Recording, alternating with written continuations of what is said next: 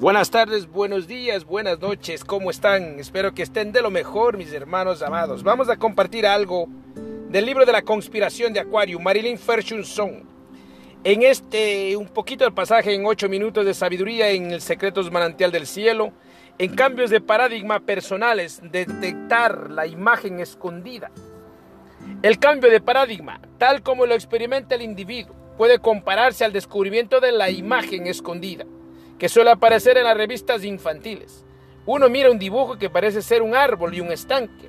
Te dicen entonces que lo mires más de cerca, que busques en él algo que no tendrías razón para esperar que se encontrase allí. De repente vemos aparecer ciertos objetos camuflados en la escena. Las ramas se convierten en un pez o en un rastrillo. Las líneas en torno al estanque resulta que escondían un cepillo de dientes. Nadie puede hacernos ver las imágenes ocultas a fuerza de la palabra. No se trata de persuadirnos de que los objetos están allí. Una de dos, o los vemos o no lo vemos. Pero una vez que lo hemos visto, están allí. Para siempre, cada vez que miremos el dibujo y nos preguntamos cómo es que no los vimos antes. Mientras crecíamos, todos hemos experimentado cambios menores de paradigma. La súbita comprensión de un principio geométrico, por ejemplo, o de un juego, o un, ensanchamiento repentino de nuestras convicciones políticas o religiosas. Cada una de estas intuiciones ampliaba nuestro contexto, traía consigo un modo fresco y nuevo de percibir las conexiones entre las cosas. La irrupción de un nuevo paradigma hace que nos sintamos humildes y a la vez tonificados. No es tanto que estuviésemos equivocados cuando, cuando que estábamos siendo parciales, algo así como si hubiésemos estado mirando con un solo ojo no nos aporta más conocimientos, sino un modo nuevo de saber. Edward Carpenter, sociólogo y poeta de fines del siglo XIX, notable por sus cualidades visionarias, describía así este movimiento de cambio. Si se para el pensamiento y se persevera en ello, al final se llega a una región de conciencia situada por debajo, por detrás del pensamiento. Y si se hace uno consciente de uno y mucho más vasto que aquel, de que aquel estábamos habitados, habituados, y puesto que la conciencia ordinaria con la que funcionamos en la vida cotidiana se funda ante todo y sobre todo en ese pequeño yo local, se sigue que pasar más allá de él equivale a morir al yo ordinario y al mundo de todos los días. Equivale al morir en el sentido ordinario de la palabra, pero en otro sentido significa despertar y encontrarse con el yo, el sí mismo más íntimo y real. Se compenetra con el universo y todos los demás seres esta experiencia es tan maravillosa que puede decirse que a su luz desaparecen todas las dudas y los pequeños problemas. Y es cierto que en miles y miles de casos, el hecho de haberle experimentado una sola vez un individuo ha revolucionado para siempre su vida y su concepción del mundo. Carpenter ha captado la esencia de la experiencia transformadora, ensanchamiento, conexión, el poder de transformar permanentemente una vida. Y como él dijo, esa región de conciencia se abre a nosotros cuando estamos en una actitud de callada vigilancia, más que cuando nos afanamos en reflexionar y planificar. A lo largo de la historia, mucha gente ha tenido este tipo de experiencias, tanto accidentalmente como de forma deliberada. Pueden ocurrir profundos cambios interiores en respuestas a una contemplación disciplinada, o con ocasión de una grave enfermedad, de una travesía por la selva, de emoción paroxista, o a consecuencia de un esfuerzo creativo, de ejercicios espirituales o de respiración controlada, de técnicas para inhibir el pensamiento o técnicas psicodélicas, de movimiento, de aislamiento, música, hipnosis, meditación o ensoñamiento, o al salir de una intensa lucha intelectual.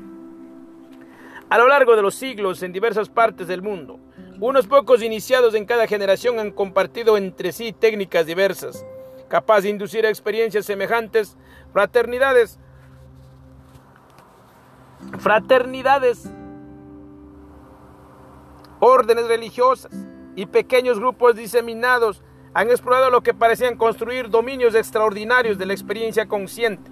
En sus doctrinas esotéricas hablaban a veces de las cualidades liberadoras de sus experiencias iluminativas, pero eran demasiado pocos carecían de medios para propagar ampliamente sus descubrimientos y la mayor parte de los habitantes de la Tierra estaban lo suficientemente preocupados por sobrevivir como para ocuparse de la trascendencia Y de pronto, en esta década, todos estos sistemas y toda esta literatura de engañosa simplicidad, toda la riqueza de muchas antiguas culturas, se han hecho accesibles al conjunto de la población, bien en su forma original, bien adaptados a la sensibilidad contemporánea. Las estanterías de los grandes almacenes y los puestos de periódicos de los aeropuertos ofrecen la sabiduría de las eras pasadas, encuadernada en libros de bolsillo. También a través de clases de extensión universitaria o en seminarios de fin de semana, en cursos de educación de adultos o en centros comerciales, se ofrecen técnicas que ayudan a la gente a conectar con nuevas fuentes de energía, integración y armonía personales. Estos sistemas pretenden armonizar cuerpo y mente, ampliar la sensibilidad del sistema nervioso, conseguir de los participantes que se hagan conscientes del vasto potencial inexplotado que en ellos reside. Es como dotar de su mente de sonar, radar y poderosas lentes de aumento mientras trabajan. La extensa implantación de este tipo de técnicas y la generalización de su uso en la sociedad fueron predichos por P.W. Martin en los años 50, cuando estaba a sus comienzos de la investigación sobre la conciencia. Por primera vez en la historia, el espíritu científico de indagación se está volcando sobre el otro lado de la conciencia hay buenas esperanzas de que esta vez puedan mantenerse los descubrimientos, de modo que puedan convertirse no ya en el secreto perdido, sino en el patrimonio vivo de todos los hombres. Como veremos en el capítulo 2, la idea de una rápida transformación de la especie humana a partir de un determinado movimiento de vanguardia es algo que ha sido expuesto por muchos de los más dotados pensadores, artistas y visionarios de la historia. Todos los sistemas de expansión y profundización de la conciencia emplean estrategias similares y conducen a descubrimientos personales extrañamente semejantes. Y ahora, por vez primera, sabemos que estas experiencias subjetivas tienen también sus correlatos objetivos. La investigación en laboratorio, como veremos, ha venido a demostrar que estos métodos contribuyen a una mayor integración de la actividad cerebral haciéndola menos aleatoria y provocando en ella un grado mayor de organización. En sentido literal, los cerebros experimentan una transformación acelerada. Las técnicas transformativas nos abren el acceso a la creatividad, a la salud, a la libertad de elección, el don de la intuición, la capacidad de imaginar nuevas conexiones entre las cosas, privilegio en otros tiempos de unos pocos afortunados, pueden adelante ser adquirido por cualquiera que le pueda que dé pruebas de una sólida voluntad de experimentación y exploración. En la vida de la mayoría de los humanos la intuición ha sido algo accidental. Nos ponemos en espera de su llegada, un poco como los primitivos aguardaban el rayo con que poder encender fuego. Pero nuestro instrumento más crucial de aprendizaje es la facultad de establecer conexiones mentales. Es la esencia de la inteligencia humana, establecer lazos entre las cosas ir más allá de lo dado, descubrir patrones, relaciones, establecer, establecer contextos. La consecuencia natural de estas sutiles ciencias de la mente es la intuición. El proceso intuitivo puede acelerarse tanto que podemos sentirnos aturdidos e incluso asustados ante las posibilidades que se despliegan de pronto ante nosotros. Cada una de ellas nos permite comprender mejor y predecir con mayor precisión qué alternativas van a ser favorables para nuestras vidas. No hay por qué asombrarse de que estos cambios de conciencia sean experimentados como despertar, como liberación, como unificación, como transformación, en una palabra. Visto los frutos, se comprende que millones de personas se hayan apuntado a practicar estas técnicas. Escasamente en unos pocos años, todos ellos descubren que no necesitan esperar a que cambie el mundo de ahí fuera. A medida que se transforma su mente, se transforman también sus vidas y su propio entorno. Se dan cuenta de que tienen en sí mismo un centro sano, una fuente de salud, de que su interior alberga los recursos necesarios para luchar contra el estrés y contra la rutina, y de que todas partes pueden encontrar amigos. A menudo les resulta difícil dar cuenta a otros de lo que les ha ocurrido.